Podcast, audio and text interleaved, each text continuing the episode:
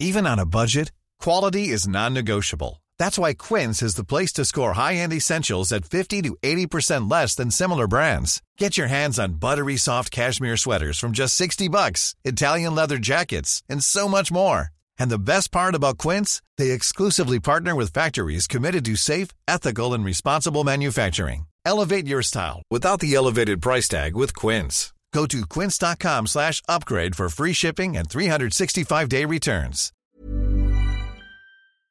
Bon, on est avec Jérémy Detlo. Salut Jérémy. Merci, salut à tous. comment ça va? Ça va. Euh, Jérémy, pour les gens qui ne te connaissent pas, comment on pourrait te présenter tes... Euh, ben moi, je suis, on pourrait dire, un comédien, auteur, producteur, humoriste.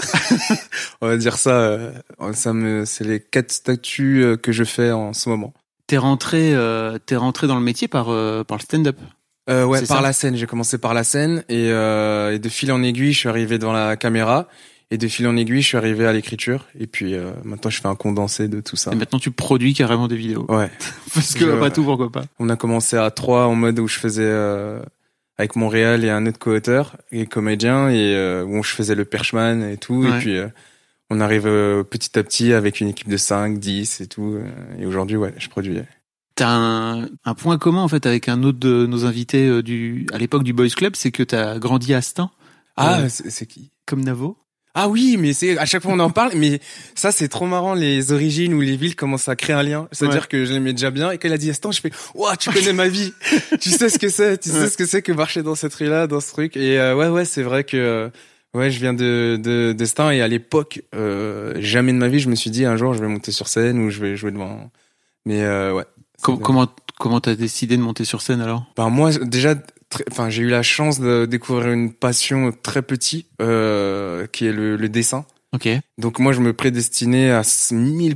Euh, je voulais devenir dessinateur. Ok. Et, euh, et en plus, il y a pas longtemps, ouais, ça m'a fait rire. J'ai retrouvé une lettre que j'avais écrite euh, pour TF1 où je voulais euh, travailler pour euh, t- TFU. Ah ouais. Ouais, j'avais écrit une lettre. Bonjour, j'aimerais travailler. J'ai des idées de dessin animé. L'innocent, l'innocent. Mais ouais, moi je voulais devenir dessinateur, j'étais à fond dedans et et à l'époque je savais pas, enfin je disais dessinateur, mais en fait ça englobait le graphisme. En gros, je voulais devenir, mais je connaissais pas le terme précis. Et c'est pendant des vacances d'été où je suis resté pour la première fois tout seul chez moi. Euh, tous mes, mes parents ils étaient en vacances en Guadeloupe et tout. Au début c'était cool, j'avais la maison pour moi tout seul, je faisais les trucs, je marchais tout nu, tous les trucs que tu découvres quand tu vis tout seul. Et euh, j'ai commencé à m'ennuyer. Et euh, à l'époque et tout, je connaissais pas du tout les humoristes. Enfin, même le one man show, ça me faisait chier parce que je me disais un mec qui parle pendant une heure tout seul, sans décor, sans truc, ça doit être chiant et tout. Et du coup, genre, je m'ennuyais. J'ai, je suis allé dans la chambre de ma sœur. J'ai pris un DVD qu'elle avait parce qu'elle était un peu déjà dedans. Euh, C'était les petites annonces des lycées. Ah ouais. Ouais. Et j'ai pris le truc. Il avait, ils avaient l'air d'avoir des bonnes têtes de cons et tout. J'ai mis et j'ai, j'ai trop rigolé et tout. Et Franck Dubos dedans, il m'a assassiné. Ouais. Et après, du coup, j'ai découvert, je l'ai, je me suis intéressé à lui. J'ai commencé à découvrir les pour toi publics. Ouais. Euh, j'ai fait waouh, qu'est-ce que c'est? Et après, je me suis dit attends, mais lui, il me tue de rire, donc peut-être que je vais regarder son ce, ce qu'il fait sur Son scène. spectacle, ouais. Et j'ai regardé son spectacle. Et à la fin du spectacle, vraiment, à la fin du spectacle, je, l'enlève les DVD, je prends mon cahier et je me mets à écrire. Tu commences à écrire des blagues. Direct. J'ai écrit un sketch, je me suis dit, mais moi aussi, j'ai, j'ai tout, tout, enfin, il raconte tous ses traumatismes, et moi, j'avais vécu tellement de traumatismes, je me suis dit, mais oui, c'est, mais, tac, j'ai pris mon cahier, j'ai vraiment, j'ai écrit mon premier sketch direct après, et euh, T'avais quel âge? J'avais, je crois, je devais avoir 17, Ah ouais. 17 ou 18, ouais, dans ces eaux-là, ouais. Donc t'as. Ouais. Mais c'était. Alors, t'es né en 87, c'est ça? 87, ouais. D'accord. Euh, Début des années 2000, c'est ça? Ouais, début, ouais, je crois, je sais plus, euh, je sais plus, c'était, on était comme on était dans le monde gentil. il y a eu une scission. Il y, avait un monde innocent. Après, il y a eu un événement tragique. Euh, mais je crois que c'était avant l'événement tragique, je crois. Je suis plus sûr. Non, non, c'était après C'est quoi l'événement tragique C'est le parles 11 septembre. Ah, c'est le 11 septembre. Ouais. c'est le 11 septembre. Non, non, je crois que c'était après. C'était après. Oui, ouais, c'était après. Ok. Le thème du podcast, c'est vraiment la masculinité. La première question que je pose à tous mes invités, c'est en fait, c'est quoi pour toi être un mec? Euh, ouais, très bonne question. Euh, non, c'est pour moi. Enfin, plus je grandis et plus je me rends compte euh, que je pense que pour moi être un mec, euh, c'est assumer ses envies. Ouais, je pense que ouais, c'est assumer euh, ce qu'on est, et, ses envies. C'est pas genre être musclé ou ou autre, je me rends compte qu'en vrai, c'est dur d'assumer euh, ce qu'on aime et ce qu'on ce qu'on est. Je crois que c'est un des trucs les plus durs à faire. Donc aujourd'hui, t'as quoi T'as 33 ans, c'est Ouais, ça? 33, ouais. J'imagine que t'as un peu plus de bouteilles où tu te dis, ok, en fait, je peux assumer qui je suis. Ouais. Euh, t'as la sensation que si on repart un petit peu dans ton enfance, etc., ça a été compliqué pour toi justement de te dire, bah en fait, c'est ça que j'aimerais être ou que j'aimerais montrer de moi? Et je peux pas parce que euh, en fait euh, j'ai j'ai l'étiquette euh, faut que je sois faut que je sois un mec. Non, c'est en fait, j'ai moi, enfin, j'ai la chance et en même temps la malchance euh, de ne pas avoir grandi en regardant la, la télé, les clips, Ok. euh, etc. C'est-à-dire vraiment, c'est-à-dire euh, par exemple un truc tout con, mais par exemple Ophélie Winter, son premier clip, je l'ai découvert euh, 15 ans, 20 ans plus tard. Genre euh, tous les clips que les gens, enfin même dans le style, euh, quand je dis malheureusement, ça veut dire quand je voyais les gens bien habillés autour de moi, c'est parce qu'ils s'influençaient de ce qu'ils voyaient dans Ouais. les clips et tout. Et moi, miskin, euh, j'avais, comme je voyais pas le truc, c'est-à-dire je pouvais mettre euh, des jogging à pression avec une chemise. C'était mon look. Et je croyais que j'étais, parce que j'aimais bien ce pantalon, j'aimais bien cette chemise. Pour moi, ça, ça, ça- bah, je mets les deux. Ouais. Et du coup, genre, euh, j'avais pas de modèle, c'est-à-dire que, enfin, je me suis, euh, enfin, avec, euh, enfin, j'étais en, co- enfin, en cohésion ou euh, avec ce que j'étais, c'est-à-dire que j'avais, j'avais pas de point de comparaison à me dire, euh, en fait, si tu fais, si je fais ça, bah, je fais pas comme euh, les modèles, euh, Ok. les modèles. Donc, euh, non, c'est plus euh, pour me dire, enfin, j'ai commencé à sentir la différence vers le, ouais, vers le lycée vers le euh, comment les mecs qui parlaient des meufs comment je voyais déjà mon point de vue il était il était euh, différent parce que moi en plus j'ai la fin comme ma mère elle a- enfin elle s'occupait de enfin, Ouais. et elle m'emmenait avec moi Euh, du coup genre euh, comme j'étais le petit garçon tout mignon c'est-à-dire les meufs elles me, me prenaient en mode j'étais une peluche donc déjà ça déjà ça m'a influencé de ouf c'est-à-dire euh, mes lacets ma première bulle de chewing-gum c'est des meufs qui me l'ont appris euh, c'est pas c'est première bulle de du chewing-gum, ouais, c'est des, j'ai pas le, déjà j'avais un rapport euh, avec les filles déjà différent. Mm. Et euh, plus apaisé, tu penses que, ouais, que les ouais, potes? Ouais, c'est sûr. Par exemple, euh, moi j'ai toujours été à l'aise avec euh, avec les filles. Et euh, entre guillemets, ce pouvoir à l'époque, c'était euh, les mecs qui euh, gays, genre le meilleur ami gay qui était Ouais. aussi. Et moi, je me disais, soit je suis un mec 2.0 avec le truc, parce que ouais, non, j'étais toujours à l'aise parce que je voyais mes potes, genre juste parler à une fille, genre c'est en mode ça se compressait, ça te rougissait, alors que moi, genre j'y allais. euh, Enfin, quand j'avais pas de sentiment pour la fille, Ouais. genre euh, genre j'étais vraiment à l'aise. Après, dès qu'une fille elle me plaisait, c'était encore autre chose. Mais euh, mais les filles que, enfin, mes potes que ce soit euh, qu'ils étaient attirés par une fille ou pas, bah ils avaient toujours ce, ce recul ou cette pression euh, que tu peux avoir quand t'es petit, euh, fille garçon. euh. Et ça te vient de là, tu penses? Tu fais d'avoir été en- au contact avec des filles euh, Ouais. quand t'étais plus jeune, c'est ça? Ouais, je pense que c'est euh, c'est ouais c'est ça où genre euh, où je me dis euh, en fait tu peux être comme tu veux, il y a pas de ça va pas te mettre des barrières ou ou autre. Donc euh, ouais, je pense que euh, ouais non, ça m'a pas enfin le fait de de ouais d'avoir grandi dans enfin dans cette ambiance là, ben Mhm. ça fait que aujourd'hui je suis comme ça, ouais, je pense. Et t'avais plus de mal, tu penses, à assumer qui t'étais quand t'étais au lycée, par exemple? Ou tu Euh, parlais, oui, tu parlais de fringues tout à l'heure Ouais, il y a eu un, il y a eu un, ouais, il y a eu un moment où je me suis dit, ouais, je crois que je suis pas dans les codes. je suis pas dans les codes parce qu'en plus, ouais, je le dis sur scène, mais à un moment, ouais, par exemple, les baggy. Moi, les baggy, j'avais pas capté. Le baggy, ouais, c'est fait pour que tu, enfin, tu le dé, si ça tombe en dessous de tes fesses, ça s'appelle un baggy. Et moi, je le remontais jusqu'au niveau du nombril. c'est là que je me dis, est-ce que j'avais vraiment des potes? Et je ne sais pas parce que personne m'a rien dit. personne m'a rien dit. On m'a laissé avec mon look. Mais euh, je me disais ouais, euh, j'observais et tout, genre euh, j'observais autour de moi et je voyais ouais les mecs ils avaient pas le même approche que moi, pas le même truc. Et je me suis dit ouais je, là je suis pas dans je suis pas dans les codes. Et ouais pendant un moment fallait se battre euh, ouais pour s'imposer euh, comme j'étais et pour pas genre ouais me faire marcher dessus ou on me dise euh, ouais toi t'es pas comme ça donc euh, tais-toi ta gueule. Non non c'est en mode euh, Et ça se Fallait caractérisait s'imposer. comment? Fallait, fallait, fallait en venir à la violence physique ou? Non, c'était plus des débats, euh, des débats de, ouais, non, des, des gros débats de parole où ça se dit, euh, bah non, c'est pas parce que je pense pas comme ça vis-à-vis des meufs ou autres que euh, ça fait de moi quelqu'un de plus faible ou de plus, Ouais. euh, De fragile. Ou, euh, ouais, de fragile ou carrément on te, on te dit ouais ton orientation elle est comme as ou. euh, Attends, oui, t'es ouais, mode- forcément homosexuel. Ouais, si, genre si ouais, tu si tu respectes une meuf, en gros, Mm. c'était j'avais l'impression en gros, si tu cherches pas à coucher avec la meuf, ben c'est à dire que t'es t'es gay. Alors qu'en fait, ça veut juste enfin c'est juste du du respect et du euh, ouais, c'est du respect, c'est tout. Genre euh, et que ouais, genre t'es pas obligé de absolument euh, vouloir coucher tout de suite avec une euh, avec la meuf que tu rencontres parce qu'elle te plaît et tout. Et enfin même je le dis dans mon spectacle, moi je l'ai ma première fois, je l'ai fait très tardivement. J'en rigole avec ça et tout, je l'ai fait à 26 ans. Mais c'est pas par comme je dis c'est pas parce que euh, parce que euh, pas- parce que je galérais parce que je suis moche et tout. Vous avez bien vu comment je suis mignon. T'es beau gosse. mais euh, mais ouais non je dis ça, ça sur scène et c'est juste par euh, choix et c'est même pas un choix religieux ou autre. C'est juste que a un côté euh, pas romantique mais presque oui même euh, carrément Mhm. et euh, qui fait Oui, il y a un que petit côté fleur bleue, ouais, quoi. genre un côté où c'est pas ma course c'est pas la course Mhm.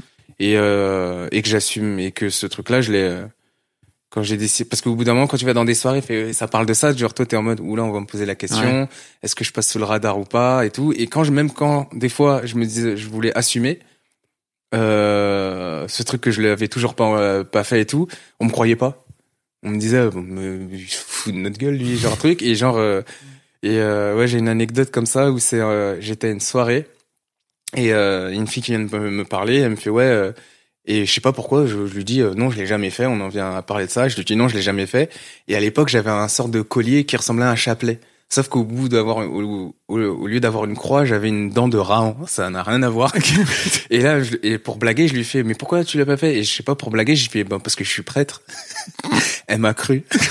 C'est à dire que j'ai passé la soirée et à un moment je suis tellement allé loin dans le dans la mythomanie elle a commencé à vraiment se confier et du coup je à me raconter euh, ces trucs et moi je lui donnais des conseils vis-à-vis de de mes conseils de moi de mec sage et du coup genre euh, ouais j'ai passé la soirée une meuf elle croyait que j'étais un prêtre Waouh. Mais Il y a tellement de choses à dire dans, dans, dans ce que tu viens de me balancer là depuis cinq minutes. Non, mais alors, le premier truc que je voulais te demander, c'est comment tu faisais pour assumer le fait que tu respectais les filles vis-à-vis de tes potes? Parce que je pense qu'à l'adolescence, c'est un truc qui est difficile, tu vois, Ah où ouais, t'as, ouais. tendance à vouloir rester dans, à vouloir te foutre dans le moule, quoi, tu vois, et vouloir Ouais. suivre. Après, j'ai, enfin, c'est pour ça, enfin, je pense que si le, parce que je suis un mec très réservé et le dessin, en fait, c'est à dire que moi, au lieu d'aller jouer en bas au foot, et- etc., je pouvais rester 6 heures à reproduire un dessin, un manga que j'aimais bien, une image que j'aimais bien. Donc, euh, le côté, euh, je suis le groupe, je l'ai jamais eu. C'est pour ça que je pense aussi que je fume pas. Ouais. Et après, je pense aussi, il y a un, ca- enfin, ma mère, elle est très caractérielle et tout. Et le côté où on m'impose des trucs, euh, je, enfin, moi, genre, enfin, c'est très dur de m'imposer des choses. Genre, je suis une tête de mule. Donc, suivre le moule ou suivre le truc, c'est pas, ça a jamais été dans mon, dans mon, dans mon caractère. Et, euh, et euh, ouais, le côté, je, je pense aussi le, le dessin fait que j'ai rencontré, euh, enfin, mes meilleurs potes. Euh, que je connais de jusqu'à aujourd'hui euh, Alexandre et Alexis s'ils m'écoutent mais euh, mais du coup enfin on était un peu pareil du coup j'avais la chance d'avoir un groupe où on était tous un peu pareils Est-ce que vous étiez un peu les, les nerds au fond de la classe, c'est ça qui était un peu dans leur, euh, non on Dans était leur plus, dessin on était et- plus euh, quand je parle euh, avec par exemple les enfin les rappeurs Big Flo et Oli Ouais. où ils disent normal. Et je Ah. me dis à l'époque bah on n'avait pas ces mecs euh, ces rappeurs qui représentent les mecs normaux. Genre on est ni des bouffons ni des wesh. On est des mecs on se fait pas marcher dessus mais on n'est pas aussi des des mecs qui vont embêter les autres. On est des mecs norm enfin entre guillemets normal et on était plus ce groupe là on avait notre groupe on avait des copies enfin certains plus euh, moi, nous on galérait. Mais euh, ouais non on avait on connaît enfin on parlait avec des meufs euh, on était plutôt appréciés et tout mais on était notre petit groupe mais ouais on était en mode euh, normal. Mais c'est vrai que par rapport euh, aux gens populaires on n'était pas les plus populaires. C'est pas nous on va venir euh, dire ouais ouais on va Ouais, faire une ouais. non non mais euh, ça va on n'était pas euh, non plus euh, considérés comme des cassos mais on était euh, ouais on était dans notre petit groupe euh, dans notre coin tranquille à peu près au milieu, quoi. ouais ça ouais vraiment nord- 12 la moyenne Sur 20. 12 Et hop, petite pause auto-promo dans cette interview. Je vous invite à me rejoindre sur ma chaîne Twitch trois fois par semaine, le lundi, le mercredi et le vendredi à 20h, où je discute d'une reco culturelle avec un ou une invitée. J'en profite aussi pour vous dire que j'ai ouvert un Discord pour discuter avec mes auditrices et auditeurs des derniers épisodes publiés. Vous trouverez tous les liens dans les notes de cet épisode. J'ai hâte de vous y retrouver, mais d'ici là, retour à l'interview. Euh, ok, je comprends mieux. Par rapport à- au fait que tu disais que ta t'as attendu très longtemps avant de faire ta première fois et tout, que c'était un truc qui était compliqué pour toi à assumer euh, publiquement quand t'étais. Je pense que c'est plus dur à assumer à genre à 15, 16, 17 ans quand tout le monde se Ouais, genre en fait euh, c'était genre il y avait un film qui nous faisait trop rire avec mes avec mes potes, euh, c'était 40 ans toujours puceau. Ouais. Et, plus on grandissait, plus on s'approchait de la jauge et on se disait ouais, il y avait une sorte de petite pression, on se disait c'est c'est normal ou c'est pas normal, c'est normal, c'est pas normal? Parce qu'il y a eu cette période où euh, tu voulais mais t'étais maladroit, j'étais euh, trop maladroit. Mais en fait ouais, je pense le plus dur ouais, c'est plus vers le vers le 18-19 où là vraiment bah c'est une question qui revient tout le temps parce que au bout d'un moment tu passes à un, un, stade où ouais les relations hommes-femmes euh, même en général la sexualité ouais euh, enfin là c'est t'es que tu commences à devenir vraiment un adulte ou c'est c'est un sujet qui est qui est là qui est bien présent.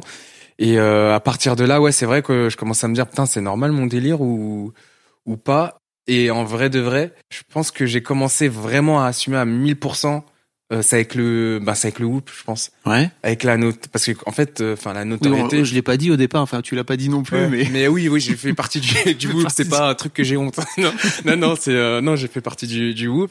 Et en fait je me je me suis rendu Alors, compte le whoop, pour les gens qui connaissent pas juste mais avec un le collectif. whoop en fait c'est un collectif d'humoristes où on a créé une chaîne YouTube et un spectacle qu'on a tourné pendant quasiment quatre ans et demi. On a fait ouais tourner dans toute la France. On a on a fait le Bataclan le Grand Rex. C'était vraiment une grosse aventure et euh, la chaîne, ouais, euh, bah, aujourd'hui, ouais, cumule plusieurs millions d'abonnés. On fait, enfin, je sais plus combien de vidéos euh, qui cumulent plusieurs millions aussi de, de vues. Et ouais, non, c'est un gros, une belle, une de mes plus belles aventures à l'heure d'aujourd'hui. Et, et en fait, ben, vis-à-vis de ça, enfin, ça a acquis une, une, bonne notoriété et qui fait que, ouais, genre des complexes et des des questions même vis-à-vis des, des filles que que la notoriété efface totalement. Genre, tu peux arriver, ça fait bonjour, t'as cinq filles. et du coup, je me suis dit, en vrai, oui, là, je pourrais le faire euh, facilement, mais j'ai pas envie. Je sais pas, je sais pas ce que j'attends, mais j'ai pas envie de le faire avec euh, n'importe qui ou n'importe quoi. Pas forcément avec la femme de ma vie, genre je vais me marier, etc. Mais j'attendais un truc, un truc euh, qui me dit go. Et, euh, et à partir de là, quand j'ai vu qu'en vrai, si je voulais, je pouvais le faire, ben j'ai commencé à assumer parce que je fais, si je veux, je le fais. Et là, je l'ai assumé pleinement en me disant, enfin, j'avais plus peur de le dire. Euh, ok. De le dire, mais euh, ouais. Pendant une période, c'est vrai que je me, c'était un peu, je, euh, je le disais, sur, je le dis sur scène, mais j'étais un peu en mode en cachette. Genre, il fallait s'inventer une vie. Euh, on fait, ouais, je l'ai fait il y a longtemps, mais c'était dans une tente. Et après, il faut se rappeler de son de son mytho pour le sortir. Mais t'avais pas dit c'était un truc. Là, c'est dans un dans un mobilhome. Genre, genre il faut changer les. Mais euh, ouais, non, il y a une période où j'étais un peu en cachette. Et puis après, un moment, j'ai totalement assumé. Je me suis dit, euh, bah, en fait, euh, ouais, je fais ce que je veux en fait. Et le jour où c'est arrivé, alors sans rentrer dans les détails, mais en fait, qu'est-ce que t'attendais exactement avec le recul pour faire cette première fois? T'attendais quelqu'un pour qui t'avais vraiment des sentiments, c'est ça? Non, non, c'est en plus même pas. C'était plus une sorte de mélange de complicité, d'attirance physique et de sympathie et de euh, ouais c'est cool. Enfin mm. il y aura parce que des fois il fait ouais moi la première fois j'ai eu mal j'ai pas j'étais pas truc et nanana enfin plein t'entends toujours des trucs un peu euh, bizarres et tu dis ouais ça devait pas être agréable ta, première fois et tout. Et euh, et moi ouais non ça s'est fait naturellement euh, ça s'est fait naturellement. Et ouais c'était un mélange de complicité de timing de de euh, ce soir-là, c'était en mode détente, je sais pas, il y avait un pressentiment, il fait oh, je crois que je vais le faire ce soir, mais je suis pas sûr. Et je me rappelle et tout quand enfin en plus je l'ai je me rappelle je l'avais dit à la fille et elle voulait pas me croire. Elle me dit mais non, euh, tu te foutage de gueule, euh, foutage de gueule et tout, t'as vu toutes les filles. Oui, le mec fait partie du whoop, forcément. Ouais, moi toutes les filles qui te courent après, genre toi tu l'as pas fait, ouais c'est ça. Et après je lui fait non vraiment et tout et et, et du coup et après elle a capté que non je montais pas. Mais et tu finissais pas avec le temps par euh, peut-être fantasmer le truc ou venir y mettre plus d'importance que ce que que ce que c'était au final, non? C'était pas ça aussi peut-être qui te bloquait un peu, enfin ou qui te foutait la pression? Euh, Non, c'est pas. Tu vois ce que je veux dire ou pas? Où tu te dis bah pendant 10 piges, euh, enfin ça fait à peu près 10 ans, donc euh, à partir du moment de 16 ans, ça commence à, à fricoter avec les potes. Mais tu vois pendant 10 ans de ce fait-là, c'est un truc qui, j'imagine, qui que tu dois idéaliser quelque part, quoi, tu vois? Bah, au début, c'est vrai, je me disais, ouais, la première fois, c'est important, du coup, faut respecter. Et en grandissant avec les, les récits des autres, plus les pornos, tu, tu fais, c'est pas si sacré, sacré que ça. Et euh, non, à la fin, c'était plus un... Ouais, je me demande quand ça va arriver. Euh, Est-ce que... ouais, c'était plus, je me disais... Euh, je me demande quand ça va arriver. Est-ce qu'il serait pas temps de le faire Est-ce que c'est normal d'attendre aussi longtemps euh, Est-ce qu'il faudrait pas que je le fasse pour dire que je l'ai fait Mais Ouais. mais euh, mais sans plus me mettre la pression et sans me dire euh, faut que ce soit génial, il faut que ce soit magique. Non, je me suis juste dit euh, quand ça arrivera, ça arrivera, sans me mettre la pression. ouais. Et comment ça s'est passé alors comment, Dans quel état t'étais après ta première fois Tu vois, Genre, moi, ouais. moi j'avais 17 ans Ouais. et en fait euh, j'étais, je sais pas, ça m'a transcendé en fait. Et je sais pas, mais je pense qu'à me- 17 ans c'est cool, Ouais. tu vois. Je sais pas quand tu le fais à 26 ans de se faire En fait, je me suis dit, euh, en plus, dans- moi c'est trop marrant parce que pendant que euh, je le faisais et tout, je me suis dit, wow, je suis en train de faire comme euh, ce que je voyais et genre en mode euh, et euh, à un moment inflammation, failli rupture du frein. Oh Ça, c'est pas bon ça. euh, j'ai failli et ça m'a calmé. Je me suis dit, tu te calmes, garçon. Ouais. Genre euh, truc, ça côté, il y a rien eu. Il y a pas eu d'accident, mais je me suis dit ah oui, genre direct, genre euh, comme si le, les destins me disaient, tu fais attention, hein, ça peut être dangereux. C'est bon, t'as le truc, mais attention quand même. Mais euh, non, je me rappelle en, report, en repartant de la fille et tout, en prenant le métro, je faisais aïe, aïe, je l'ai fait. J'ai fait wow, aïe, je suis un homme. Euh, en tout cas, j'ai, je pense que j'ai atteint un truc que tu fais quand t'es un adulte, en tout cas, ou un, enfin, t'as une certaine maturité. Ouais. euh, et je pense que ça m'a, en fait, ça m'a débloqué un, enfin, un truc un peu, euh, une case un peu où il y avait du brouillard, où, euh, Ouais. Enfin, ben maintenant, ben c'est bon, je connais. Genre, euh, et j'étais en mode, euh, je pense que ouais, ça m'a, pas j'ai bombé le torse, mais ça m'a fait, euh, aïe, genre, euh, j'ai fait, je connais. Euh, ouais, je pense que ça m'a un peu validé euh, une partie de moi. Je dis pas que c'est ça qui a fait que j'ai dit ça y est, je suis un homme, mais je pense que ça a contribué Ouais, à, à dire, aïe, ben ouais, genre j'ai j'ai coché cette case. euh. Ah, mais c'est c'est cool, je trouve que t'aies réussi à à passer outre la pression, tu vois, parce que je pense qu'à un moment donné, il y a une vraie pression sociale aussi sur toi et ça doit être ça doit être dur. Je pense que c'est dur pour les filles qui elles aussi sont peuvent être vierges euh, Ouais. tardivement entre guillemets, mais je pense que pour les mecs, il y a Non, pour les mecs, c'est vraiment plus dur. hein. Enfin, en tout cas, d'assumer. Et le pire, c'est quand je le raconte. Une fois, je sortais de scène, je raconte ce passage où je le dis. Et des fois, les gens, ils me, enfin, je joue avec ça parce que les gens, ils veulent, ils pensent vraiment que je me fous de leur gueule quand je, dis- je dis ça. Et il y a un mec qui vient me voir, il me fait, ouais, merci, mec, et tout. Genre, j'étais comme toi et tout. euh. Et c'est vrai, ouais, on te met une pression comme si tu, tu dois le faire. Et moi aussi, Ouais. je l'ai fait très tardivement et tout. Et ça fait plaisir de voir. Et en vrai, en grandissant, je me rends compte que je suis, enfin, je, je pensais vraiment que j'étais un extraterrestre. Et en fait, en plus je grandis, plus je me dis, enfin, on est plusieurs en fait à à pas vouloir le faire juste parce que euh, la société dit euh, à cet âge-là, dans ces eaux-là, tu dois le faire absolument. Mm. Et autres, et je me rends compte qu'on est plusieurs euh, dans les témoignages que je reçois, dans les MP, dans les DM que je reçois et tout, en disant ouais, ça m'a trop fait rire, ouais, c'est trop moi et tout. Et je me dis, oh, putain, on est on est plusieurs et c'est ça, enfin, avec la magie de la scène, de dire euh, que tu crées un, un club ou en tout cas tu ré- tu rassembles les gens euh, qui ont la même mentalité ou euh, le même délire que toi. Quoi. Ouais, ouais.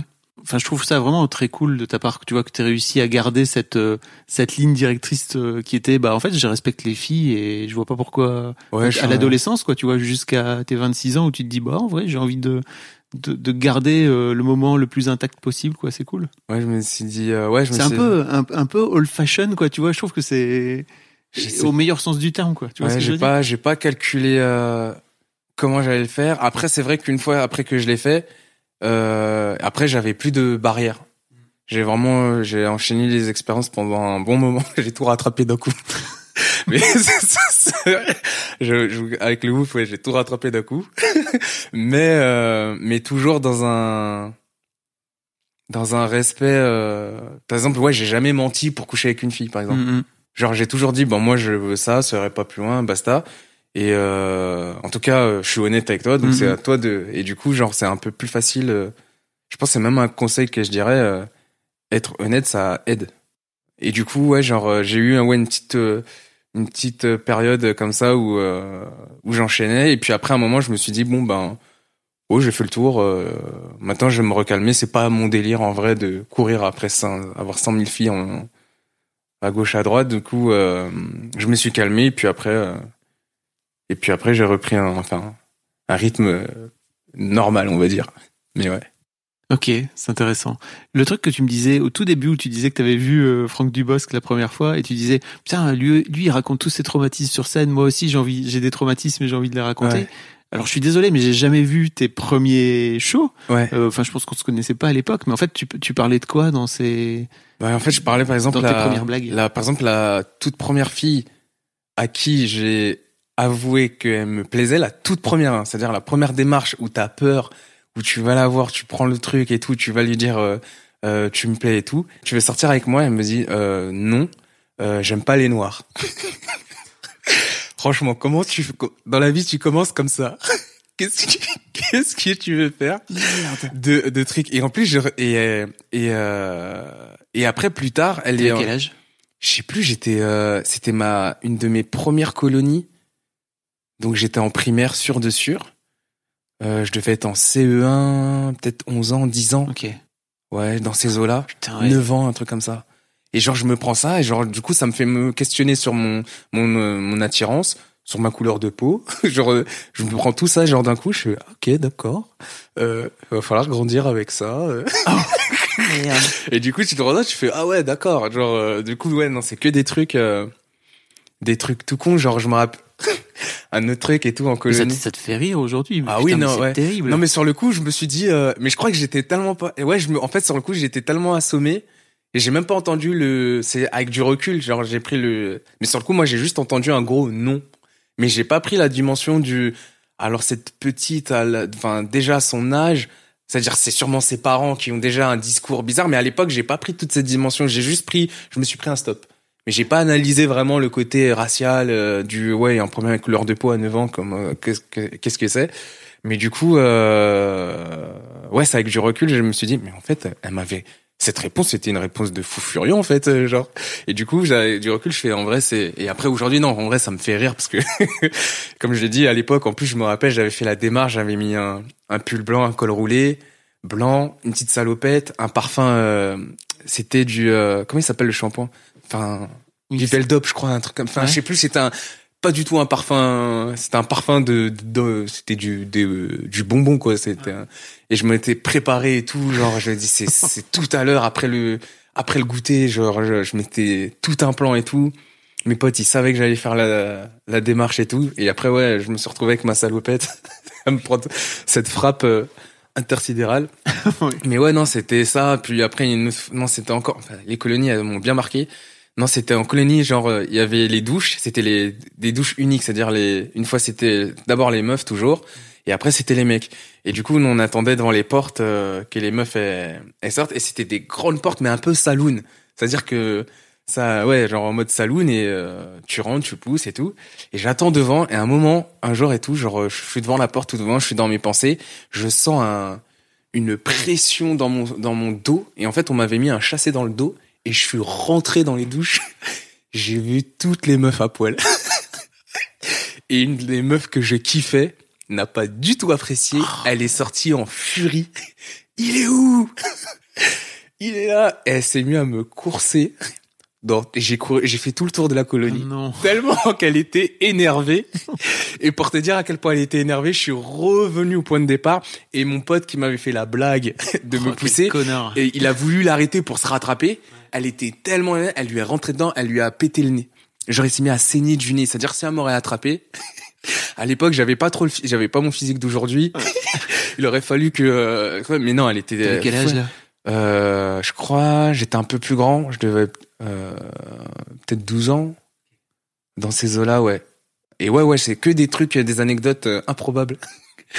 improbables comme ça, et tu te dis, ah ouais, genre, euh, quand même, mes dates, ou en tout cas mes, mes, mes crushs, genre, c'est, ça a pas été, euh, Putain, mais ton pote, mais quel connard. ouais, non, genre, Ça, c'est des genres de trucs que les ouais. mecs sont capables de se faire entre eux. ouais, aussi, ouais, genre, il était en mode sur le coup, t'es fait, ah, ah, ah, mais je fais, non, non, c'est pas, non, c'est pas si drôle que ça, hein.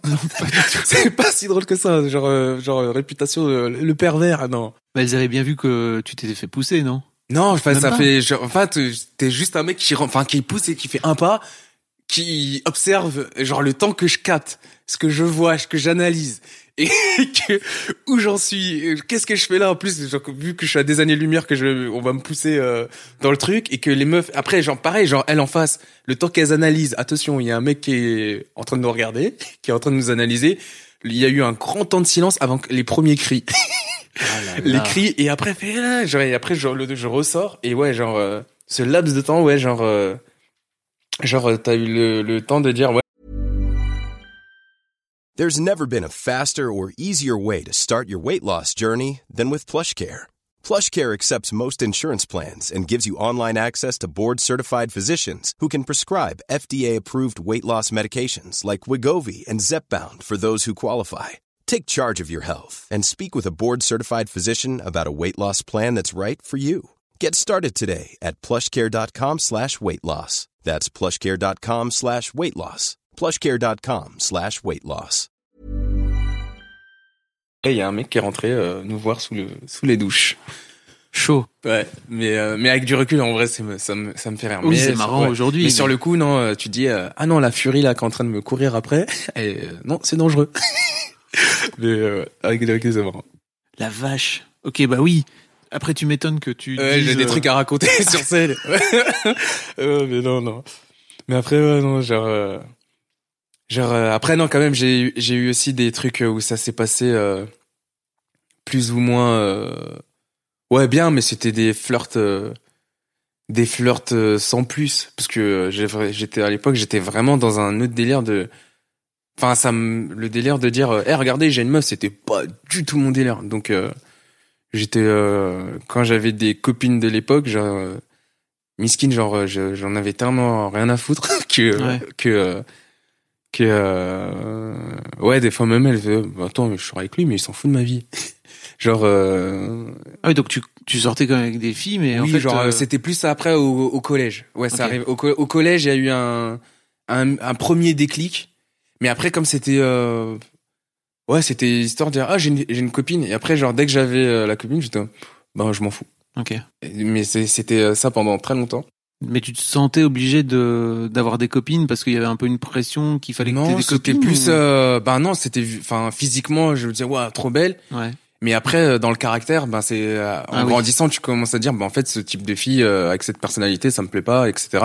Et en fait, ben je me posais avec les filles, elles me, elles me faisaient pas forcément rire ou, enfin, il y avait pas de point commun ou genre j'étais à fond dans les jeux vidéo, dans le dessin, dans les dans les mangas, et, des années lumière. Et en plus, à l'époque, t'as pas forcément ce, cet aspect de ah la personne avec qui je suis, euh, elle s'intéresse à ça, donc je vais peut-être m'intéresser à ça. Peut être, enfin t'es dans ton truc, chacun est dans son dans sa bulle. Et euh, moi, du coup, à l'époque, euh, ouais, je sortais, enfin, elle me plaisait, mais après une fois sur place, je faisais, oh, il se passe rien. C'est pas ouf ouf. Du coup, j'attendais qu'elle me dise au revoir. Et après, je faisais yes. Ah oui, t'étais tranquille. ouais, ouais. Non, j'étais comme ça, ouais. Comment t'as vécu en étant dans, dans le milieu du stand-up? Et notamment, tu vois, tout l'humour euh, sexiste, etc. Si c'était un truc, toi, qui à mon avis te plaisait pas, en plus, enfin, d'après ce que je peux comprendre. Ouais, non, c'est, euh, enfin, les trucs, euh, les blagues, enfin, les trucs où ça manque de respect aux femmes, c'est un, ouais, c'est un truc Mm. où, moi, ça me fait, enfin, non, c'est des trucs où je peux m'interposer ou me dire, euh, ouais, non, euh, ça, ça me, non, pas devant moi. Mais, euh, on va dire, euh, T'as pas vraiment le choix, tu vois, quand tu te retrouves dans des, j'imagine, t'as dû faire des scènes ouvertes ou des Ouais. trucs comme ça. Genre en fait c'est déjà je me déjà il faut ça enfin dans le stand-up en tout cas enfin moi je suis arrivé euh, en étant avec des mecs euh, euh, des failles et tout etc et je me suis rendu compte que tous les humoristes peu importe qui ils sont des plus grands ou plus petits c'est tous des mecs qui ont vécu des traumatismes Ouais. mais tous tous je m'en suis rendu compte genre en écoutant tout le monde même des des les plus connus et tout quand ils discutent avec nous tu te rends compte tu fais mais en fait on est tous des cassos hein. Genre on a tous eu des des trucs qui fait qu'on a grandi euh, différemment. Genre qui fait qu'on a une approche différente.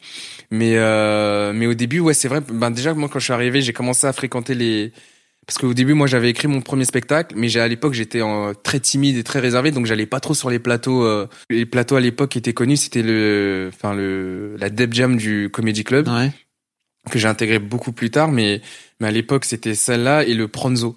C'était où euh, commençait euh, Kian, euh, Kian, Navo, toute- Bérangère, toute la euh, bande, ouais. Krief et tout. Et, euh, mais à l'époque, j'étais beaucoup trop timide. euh. T'étais- T'étais dans cette bande-là parce que moi je les Non, connaissais moi, je, à je, l'ai- je connaissais, mais euh, j'observais de loin. Ah ok. C'est-à-dire, j'étais trop timide et j'ai connu parce que euh, j'ai commencé à de- sympathiser et, de- et avec euh, Bérangère, euh, qui était devenue une, une bête de pote. Du coup, j'ai commencé à créer, euh, aller à des so enfin à ces soirées, euh, et du coup, on commençait à parler de, bah, je commençais à entendre parler des différents plateaux et tout. Et après, genre, euh, avec un autre pote qui s'appelle euh, Lenny Nbunga, genre, euh, Euh, il m'a, enfin, met au, au Chinchman à l'époque où j'ai fait mon premier plateau. J'ai commencé à rencontrer du monde, etc. Et puis après, on commençait à me parler différents plateaux. Et j'ai commencé à aller. Et vu que je connaissais des têtes qui étaient dans ces plateaux, du coup, ça me rassurait d'aller à ce truc. Et j'ai commencé à, me mélanger euh, comme ça. Et euh, mais à l'époque, ouais, il y avait déjà, il y avait pas beaucoup de filles. Il y avait, très peu de Il y a à filles. chaque fois genre, un plat. T'as un plateau, meuf par- une meuf, ouais, c'est une meuf meuf par par plateau. Et en plus, comme il y avait là maintenant aujourd'hui, t'as, tu peux avoir, t'as des plateaux tous les soirs. euh, à l'époque, t'avais un plateau par semaine ou deux par semaine. Et à CPA, ouais, t'avais une fille et euh, c'est tout. Et du coup, euh, ouais, c'était vraiment le cliché de ah les filles, elle est pas marrante. euh. Et ça, aujourd'hui, ben, vraiment, il y a des filles, ben elles mettent à la montre. Enfin, je pense euh, à des gens comme par exemple euh, Fadili Camara et tout. Ouais. Genre, tu te dis, enfin, sur scène, c'est des c'est des monstres et tout et elle me, elle me fume de rire mais à l'époque euh, ouais t'avais ce, ce truc là et en plus des fois c'était un peu vrai parce que la fille ben comme nous elle débute mais c'était deux fois plus on était deux fois plus dur avec elle qu'un mec qui est pas marrant c'est à dire que elle on disait ah non c'est une- pas marrant parce que c'est une fille alors que lui on va dire ah il est juste pas marrant Et tu gérais comment, toi, le quand, quand tu pouvais assister à des, des conneries pareilles, quoi? Euh, ben en vrai euh, Ça te saoulait, j'imagine. Ouais, j'ai soleil, mais après j'interviens. Enfin, je me disais, euh, bah, je les laisse dans leur délire. Après, vraiment, si c'est, euh, on me demandait mon avis, moi je donnais mon avis, mais je me sentais pas le rôle de dire, hé les gars, euh, vous devez. Enfin, je me sentais pas, enfin, pas légitime de refaire une éducation. Ben, si t'es comme ça, ben bonne chance dans ta vie. Ouais. tu verras où tu vas aller avec euh, avec ça, mais euh, c'est vrai que non, moi c'est pas un truc. euh, C'est un truc que tu fais un peu plus aujourd'hui euh, avec l'expérience ou? Non, je vais plus défendre ça euh, ben dans mon travail, Ouais. c'est-à-dire euh, dans mes vidéos, dans mes dans mes euh, enfin dans mes capsules que je peux faire que sur Instagram et tout, genre Oui. mettre des mini euh, même dans mes fic dans fiction audio, enfin mettre des personnages où où euh, où je vais défendre un certain point de vue euh, le point de vue qui m'intéresse mais le faire euh, oralement frontalement comme ça pour moi ça marche pas et enfin c'est c'est trop rentré c'est trop frontal et ça rentre pas alors que que moi genre enfin mes valeurs ou en tout cas autre que mes l'éducation que j'ai reçue de mes parents ben par exemple t'as les mangas genre t'as des trucs où dans le manga t'as beaucoup de de belles valeurs c'est quoi tes c'est quoi les mangas qui t'ont particulièrement marqué? À moi par exemple le- enfin DBZ est un classique Ouais. mais le le délire de jamais abandonner par rapport à l'adversité genre le peu importe le, le niveau de l'adversaire de jamais abandonner ça m'a appris déjà de pas, pas avoir peur de physiquement de personne genre c'est un truc de fou mais tu te dis euh, genre euh, enfin je enfin des fois comme je suis une nature un peu douce et tout mais pendant un moment je me battais souvent justement parce que j'étais trop euh, une apparence trop fragile donc on va dire lui on va se mettre euh, on va lui mettre la misère Ah, tu te retrouvais à Genre euh, ouais, genre ça c'était ouais surtout au collège, euh, collège, euh, lycée, euh, gros fighter. mais tu mais tu initialises enfin tu initiais pas les fights. Non non, c'était Oui. de la défense. C'est-à-dire Ouais. que moi j'ai la chance entre guillemets que ma mère et mon père ils m'ont dit tu je t'interdis de te battre, tu peu importe une, euh, à quel point une personne peut t'énerver ou autre, euh, mais si on vient t'emmer- t'emmerder, t'as le droit de te défendre. Ne laisse jamais personne te marcher sur les pieds et ça cette phrase elle m'a sauvé parce que comme à l'époque j'avais un petit physique tout gentil, tout mign- mignonnet en plus en mode particulier et tout, je me disais tiens lui il a une tête de bouffon, genre euh, enfin en tout cas il a une aura de on peut le martyriser alors que pas du tout. Du coup genre euh, j'ai une période où je me suis battu souvent et à bout d'un moment ma réputation entre guillemets de fighter ben fait que après on m'a laissé tranquille. OK. Mais euh, Fallait quand même fallait quand même à un moment donné cogner quoi. ah oui, oui, il y a Mm. eu- ouais. À un moment, il y a eu d'un- au bout d'un moment, ouais, il a fallu s'imposer, de se dire, euh, bah non, tu me marches pas dessus et je me laisse pas faire. Mais comment tu fais, toi, qui a été élevé dans une culture non violente, justement, pour euh, finir par te dire, euh, ok, en fait, il faut que je me batte, il faut que je prenne, faut que j'apprenne à prendre des coups, etc. Enfin, c'est un truc Ben, c'est un pas peu... forcément naturel, non? Ouais, non, enfin, après, pff, des fois, je me, après, des fois, au fond de moi, je me dis, il y a un hooligan qui sommeille en moi. Euh, mais, euh, mais, euh, mais ouais, non, c'est, euh, c'est parce qu'après, je pense que le côté, parce que euh, d'observation, je sais que ma, ma mère et tout, elle a un gros caractère où, par exemple, euh, elle va, enfin, on fait les courses, il y a un mec qui va lui vouloir lui manquer de respect et tout. J'ai déjà vu se mettre en colère contre des mecs, des bonhommes et tout, de jamais se laisser faire et tout. Donc déjà ça, ça m'a, je pense, c'est un truc que j'ai repris derrière. Et euh, et après ouais, genre, enfin, pas, je pense que les, en vrai de vrai, je pense que les mangas et tout, le, le délire de pas se laisser faire, de euh, faut se défendre avec les trucs, enfin, les films et les séries que j'ai vus et les héros que j'admirais et tout, ben du coup, ben tu te laisses pas faire du coup par défaut tu dis ben là c'est en train de m'arriver comme ce que je regarde ben soit je m'écrase et ça fait comme dans les films et du coup le gars il, il, il finit pas bien. Euh, ou alors ben tu te défends il faut se défendre. Et naturellement, en tout cas avec mon caractère, mon truc et tout, ben je me suis toujours défendu. Euh, par défaut, je pourrais pas vraiment l'expliquer du pourquoi du comment, mais je pense que tout ce que j'ai dit précédemment, ça contribue un peu. Et après la génétique, euh, je pense, euh, genre les connexions dans mon cerveau font que ouais non, je me suis jamais laissé faire, euh, laissé faire euh, comme ça quoi. Ok. Après, on va parler de tes vidéos, mais tu sais, il y a un autre truc en fait euh, avec lesquels les mecs ont du mal, c'est l'amitié entre mecs, tu vois. Ouais. Et j'ai cru, bah, tu racontes que t'as plein de potes, toi, et euh, notamment, bah, j'avais interviewé Hakim euh, Jemili dans dans Histoire de succès, Ouais. qui m'avait parlé naturellement de toi et qui m'avait dit, euh, Jérém, c'est vraiment euh, genre mon ref, quoi. Ouais. tu vois. Et il y a, on a la sensation qu'il y a un truc entre vous qui est assez particulier, en fait. Ben ouais non franchement Hakim comme enfin pour ceux qui savent pas genre euh, pendant la tournée pendant la période du groupe Hakim- on était Juste pour remettre, mais Hakim Jemili fait Hakim partie du groupe. ouais, du ça, vous ouais, on rencontrés là-bas fait partie des sept de sept membres et euh, euh, on a vraiment passé quand je dis euh, H24 7 jours sur euh, 7 pendant quasiment quatre ans ouais quatre ans vraiment parce que ça a duré quatre ans et demi mais vraiment pendant quatre ans c'était et c'est pas une expression. C'est-à-dire on, on travaillait le lundi jusqu'au dimanche. On était soit en écriture soit en répétition soit en tournage soit euh, en répétition de, de la scène ou soit on jouait on était en tournée. Donc on était tout le temps euh, quasiment 7 jours sur 7 euh, ensemble. Et même quand on arrêtait de travailler après de, le soir on sortait ensemble on allait en boîte ensemble on sortait on allait au Paname ensemble du coup on était vraiment H24 euh, dessus et Hakim euh, pendant la tournée on était euh, on a fait toute la tournée on était ensemble dans la même chambre pendant quatre ans c'est à dire que une fois on, a eu des chambres individuelles et toutes les autres fois, on, je me rappelle, on n'avait pas kiffé. Et les autres fois, on, on pouvait avoir des chambres individuelles, on disait non, non, on reste tous les deux. Donc vraiment, non, c'est vraiment un frère de de cœur. Genre, euh, ouais, non, je le considère, c'est un peu ma ma meuf. c'est mais, Ouais. mais c'est vraiment un lien euh, très très fort. Genre, en plus, quand je l'ai rencontré, lui, je me suis jamais dit, lui, ça va devenir un de mes un frère de cœur, euh, un frère de cœur, parce que je me disais déjà, il est chiant, il dit, il dit tout le temps frère. il me saoulait, il me disait frère. Genre, c'était une expression que j'utilisais pas du tout à l'époque. Genre, genre euh, il me disait tout le temps frère. Je fais, on se connaît même pas, tu m'appelles frère. genre, genre bien, place. tranquille et tout. Et après, genre, ouais, ça arrivait. Et genre, dès que j'ai, j'ai capté que c'était un cassos et avec les mêmes trucs que moi, genre, il y a des délires qui fait que je comprends exactement ces délires. Et je me suis dit, non, lui, c'est vraiment mon, mon, mon gars sûr. Et c'est vrai que, ben, du coup, euh, enfin, avec mes meilleurs potes d'enfant, j'avais déjà ce lien-là très fort. Et j'ai retrouvé ça avec, euh, avec lui.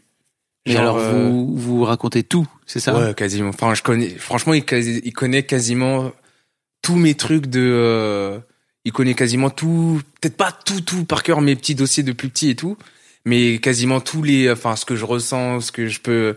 Dans quel mood je suis dans ce moment et tout. Genre, on- c'est. Il connaît. Il connaît mes plans. Il connaît. Je connais ses plans. Je connais euh, ce qu'il se pense de un tel ou un tel ou. euh, ou ses plans futurs et tout et et euh, et ouais ouais genre euh, ouais non franchement c'est une, une vraie belle amitié quoi. Et vous vous parlez vrai?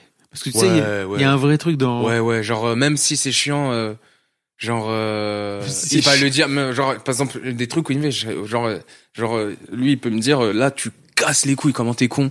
Genre euh, et pareil là je peux lui dire frérot là en ce moment tu ah, la tête est gonfle Ouais. hein, la, la tête est gonfle attention. Oui, parce que lui, il a eu un parcours où il est au ciné, enfin, il s'est Ouais retrouvé ouais euh, genre euh, nommé et du au- coup du coup du coup en mode ah, attention et encore même pas genre il, cette période là il a, il a- je trouve il a très très bien il la gère très très bien. Non c'est à, avant. De toute façon il y a toujours Ouais. un, un moment on a tous eu une grosse tête euh, attraper la grosse tête. C'est un passage Ah, c'est normal quasi- et c'est quasiment quoi. humain. Il faut après c'est pour et c'est à ce moment là il faut être bien entouré euh, moi je l'ai attrapé d'une certaine manière euh, dans le taf où je croyais que ah, yeah, c'est bon j'ai plus besoin de travailler euh, et la vie elle te rappelle que ben si t'as besoin de travailler. Sinon euh, ben tu perds. Et euh, et du coup on l'a tous eu mais par exemple euh, dans cette période là où ça va pas bien aller ben il va être là pour me dire ben là tu pars en couille frère taf. Reviens aux réunions d'écriture Mhm. euh, travaille frère et c'est pas fini. Et euh, pareil genre lui ça je fais attention humainement parlant frère euh, genre tranquille euh, parle bien aux gens sois plus patient genre etc et on va s'écouter même si ça fout seum on va s'écouter Et euh, mais en tout cas, ouais, ça c'est très, enfin, dans le métier artistique, surtout, enfin, je pense dans les milieux artistiques, euh, c'est très très important d'être bien entouré où les gens ils te parlent vrai. Genre, euh, tu, par exemple, tu montres une vidéo, on va dire génial et tout, alors que la personne ne pense pas du tout autre ou un passage et que il te faut un mec qui dit franchement ça me fait rire. Ça veut pas dire qu'il a la vérité, euh, Ouais. un truc, mais dire franchement je trouve c'est bien bien rythmé. Là je le sens pas.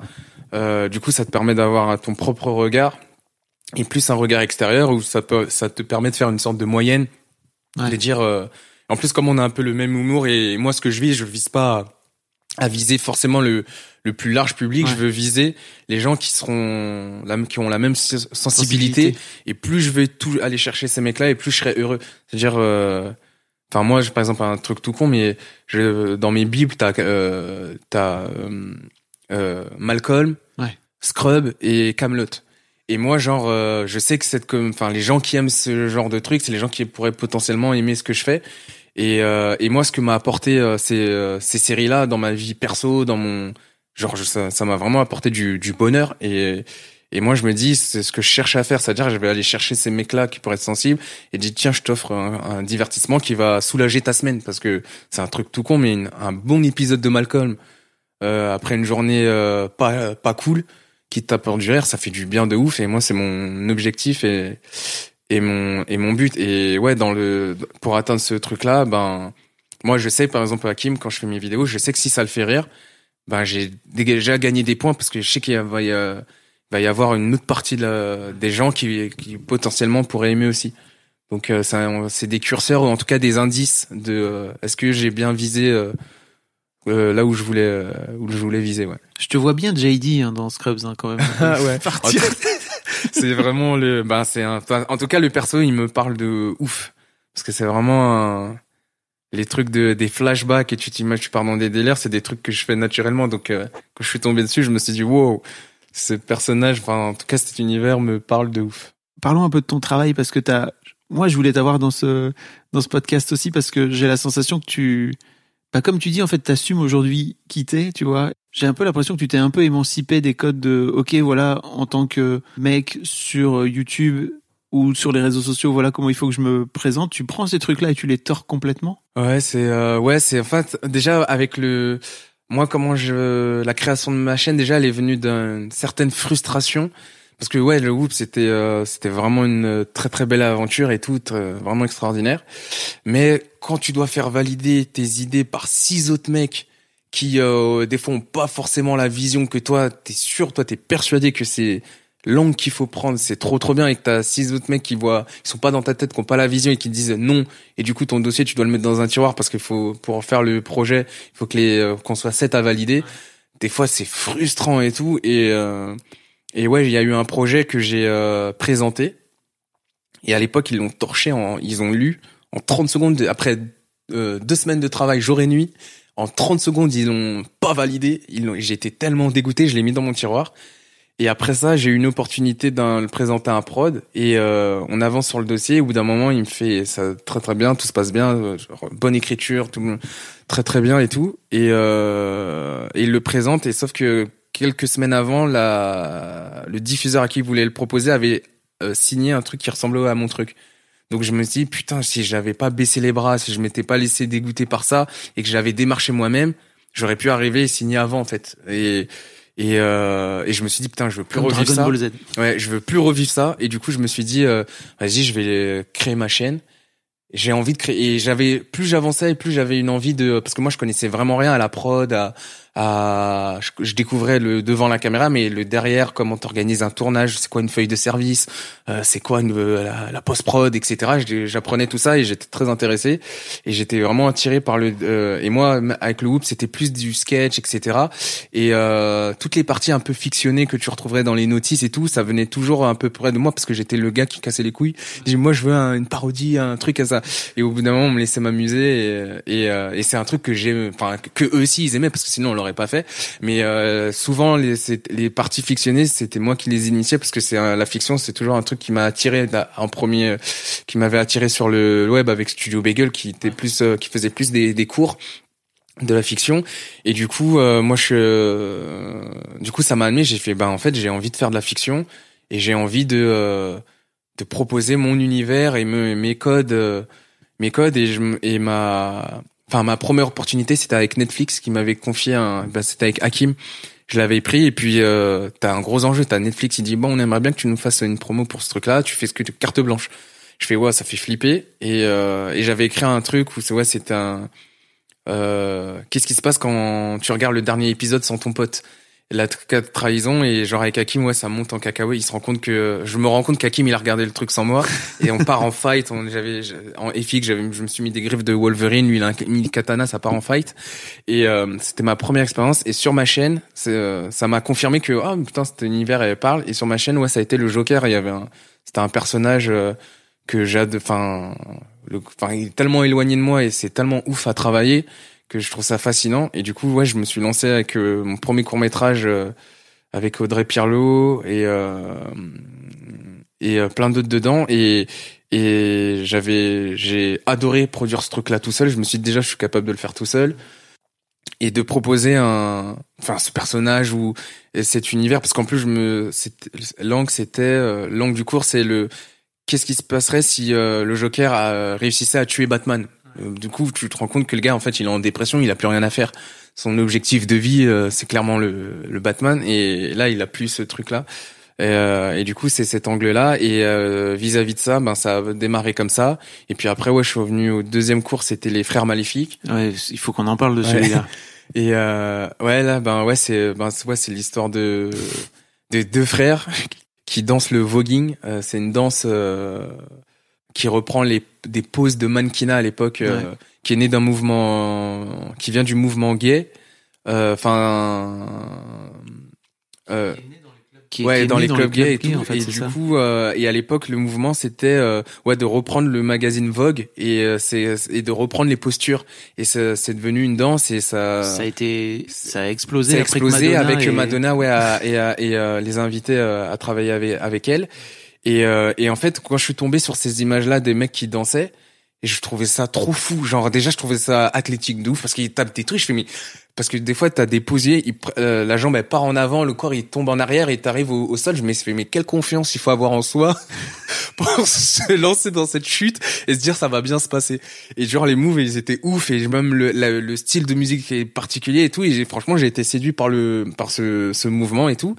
Et je me suis dit mais par exemple là si je veux faire danser comme ça, on se foutrait de ma gueule, on me dirait ouais euh, ouais c'est sûr que t'es gay et, et euh, ou je sais pas quoi. Et euh, alors que pas forcément c'est en mode bah, tu peux oui tu peux danser et être gay tu peux danser et ne pas être gay. Genre c'est enfin c'est pas une obligation de autre et tout. Genre oui après il y a il faut savoir aussi il y a toute une esthétique. oui il y a il y a il porte ça porte du maquillage il y a des, des vêtements ça porte des vêtements ouais des perruques des vêtements dits genrés pour pour les femmes et euh, tu dis, par exemple, là, si vraiment je me mettais dans l'ambiance, euh, c'est sûr qu'on se fout de ma gueule, genre, il faudrait que je danse en cachette. Et euh, je me suis dit, putain, et ouais, non, genre, ce serait marrant de créer une histoire autour de ça, genre de deux frères qui danseraient en cachette, qui partiraient dans, dans des, ouais, participer à des concours en cachette et ouais, t'as toute une histoire autour de. On va pas spoiler parce qu'en plus t'as des t'as des ruptures qui sont vachement marrantes. Genre il y a les parents, il y a les parents, mais On... mais ouais, allez, je vous invite à aller voir. Euh, je, me, je le mettrai dans les dans les notes comme ça, les gens pourront aller aller regarder. Mais en fait, euh, c'est vrai que de ce fait-là, je trouve que t'as tu danses et tu t'es avec une perruque rose et t'es maquillé de ouf et tout avec ton pote. C'est vraiment magnifique. Et en plus, lui, c'est trop marrant parce que c'est John avec John Daddy, l'autre comédien. Et lui, on avait sympathisé euh, sur le tournage, euh, sur son tournage à l'époque euh, où je, je, rencontrais aussi, je crois, je sympathisais par la première fois avec euh, Freddy Gladieux. Et en fait, il faisait une parodie de La La Land. Et en fait, sur le tournage, on nous disait souvent, ouais, vous vous ressemblez, vous avez un air de faux frère. Et genre, on, se mettait chacun de dos et on se retournait d'un coup, on se disait, on se, on se lançait un regard de complicité, genre on est dangereux, genre les frères maléfiques. Et c'est, et du coup, le j'ai gardé ce, ce truc-là qu'on a trouvé sur le tournage, les frères maléfiques. Et, euh, et j'avais tellement kiffé avec lui, j'ai dit ouais un jour je vais écrire un truc et je te dirai. Euh, et dès que je lui ai parlé de ça, il a trop rigolé et il m'a dit vas-y je suis chaud de ouf. Et, euh, et ouais on s'est lancé dans cette. Il y a notamment une scène de baston Où Ouais. là, j'ai la sensation que tu t'es, tu t'es fait kiffer, là. Ah oui, je me fais plaisir. Ça c'est. Elle euh, est géniale, elle est génialement faite. C'est rare d'avoir. C'est Anthony Faux, euh, le chorégraphe. Ouais. C'est un de mes chorégraphes préférés en France. Et lui, c'est euh, le, le disciple de Manu Lanzi. En gros, euh, enfin pour moi, il y a, il y a cinq gros casque, euh, chorégraphes en France. Et Manu Lanzi, c'est un des mecs qui travaille beaucoup. Enfin, il travaille franchement sur plein de projets. euh, il a une grande confiance. euh, il a acquis une grande confiance de, de la part des prods. Euh, par exemple, dans la série dans laquelle je jouais, Working Girl et tout, c'est lui aussi Ouais. qui faisait les, il mis toutes les petites cascades et tout. Et enfin, je vous invite à découvrir son travail. Et Manu Lanzi, à l'époque, enfin, il, euh, euh, enfin Anthony Faux qui a fait la, les chorégraphes sur ce court métrage. Quand je l'ai rencontré, c'est lui qui a fait mon tout premier fight qui m'a initié euh, dans mon tout premier projet à l'époque qui s'appelait Hyperman et Protector. C'est un, un truc qu'on avait lancé en crowdfunding et on avait tourné un petit teaser à l'époque pour euh, ambiancer les gens pour qu'ils euh, se motivent à nous aider à financer le projet. Et, euh, et à l'époque, il me disait, bah ouais, il était tout petit, genre, euh, il me disait, ouais, je suis Manu Lanzi, euh, je travaille, il m'aide et tout, nanana. Et aujourd'hui, maintenant, euh, Manu, quand il- sur certains projets, il peut pas, bah, il confie ça. euh, donc lui aussi, il a augmenté, mais genre, il bosse sur des, il fait de la pré-install sur des séries sur Marvel. Il a, il a tourné, il a fait un fight avec le mec de l'acteur qui joue le Thor. Euh, Je me rappelle plus comment il je me rappelle plus de son nom.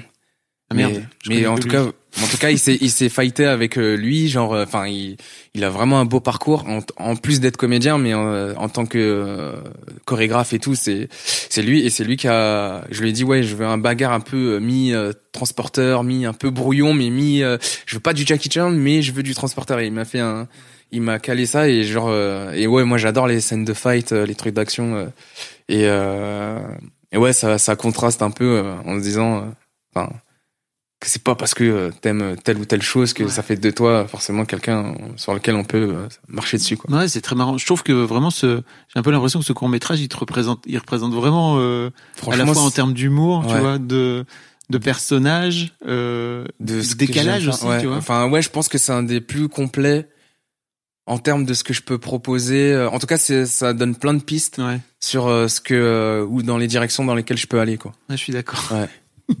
T'as aussi tourné Gus. Ouais. Mais qui est une, une web série de ce fait. C'est une web série, ben pareil, c'est dans les par exemple ce personnage là, j'avais une ambiance un peu poétique. En fait, je sais pas, j'étais dans un mood Forrest Gump, Steve Urkel. euh, en fait, je il y avait ça fait- pendant un moment, je en fait, j'ai euh, par exemple euh, Mr Bean. Pour moi, ces personnages Steve Urkel et Mr Bean, c'est euh, enfin, pour moi ces mecs-là, c'est clairement euh, les mecs qui ont créé ces personnages, c'est clairement des génies de fous furieux. Euh, et je me disais putain, c'est fascinant de créer un un personnage aussi strange, aussi euh, genre euh, je suis fasciné par ces personnages où par exemple si tu t'assois en face d'eux dans une salle d'attente, t'es ultra gêné parce que tu sais pas comment réagir face à. Et j'ai toujours eu envie de créer un, ce personnage, euh, un personnage comme ça. Et j'avais un truc qui me trottait en tête. Et j'en parle à Haroun. euh, Enfin, c'est mon réel, enfin, sur tous mes projets, c'est lui qui réalise. Et je lui dis, ouais, j'ai une petite ambiance, j'aimerais ça. Je lui envoie des photos. Je trouve une photo d'une mini maquette de, d'un banc, euh, dans de l'herbe. Enfin, je, je sais pas si tu vois, la, je sais plus comment ça s'appelle, le nom de la technique de photographie où tu, photographies, enfin, la prise de vue réelle et ça ressemble à des maquettes. Ah, ça me parle C'est une, une façon, genre, tu vas, t'as l'impression que c'est des, ma- que c'est une photo d'une maquette, sauf que c'est vraiment euh, euh, les euh, des vraies voitures, des vrais trucs, mais c'est zoomé, c'est une, c'est un travail sur la profondeur et sur le sur le truc qui te donne l'impression de que c'est une maquette, mais c'est la, c'est vraiment la une vraie prise de vue réelle. Et euh, et je lui envoie ces cette photo là, je fais, je suis en train d'écrire un truc comme ça et tout, euh, et je lui envoie le le, le scénar, il me fait putain c'est trop beau, il me- il- même lui il arrive pas à décrire, même moi j'arrive pas à décrire ce que j'ai écrit.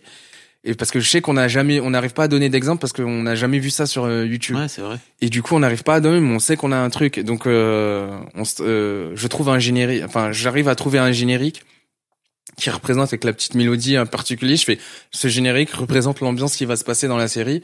Et on tourne la, on tourne ce premier épisode avec euh, Hakim qui joue le personnage et euh, et je ouais, ce personnage qui a une perruque euh, introverti. On sait pas, on sait pas ce que c'est. Genre un, peu- est- un peu, bizarre, autiste, hein, un peu autiste. Ouais. euh, sur les bords, enfin tu sais, enfin tu dis waouh comment il comment il a survécu jusqu'ici et du coup on tourne ce premier épisode, on est en montage avec Haroun, on finit le montage, on regarde, on, on finit la la projo, où on regarde si tout va bien et on finit, on se regarde, on fait, je sais pas du tout ce que ça va donner, mais en tout cas je suis arrivé là où je voulais aller, mais je suis pas, je pense pas du tout que ça va marcher ou, mais euh, je suis même pas, genre, je suis tellement content de l'objet, on est, à ce moment-là, on est super content de l'objet, on se dit juste, waouh, on a fait ce qu'on avait en tête, les images que t'avais, genre, euh, Haroun, il a trouvé une esthétique, l'idée du carré, euh, euh, genre la, la, la symétrie, tout Ouais, ça, ouais. ça, ça vient de, ça vient de lui.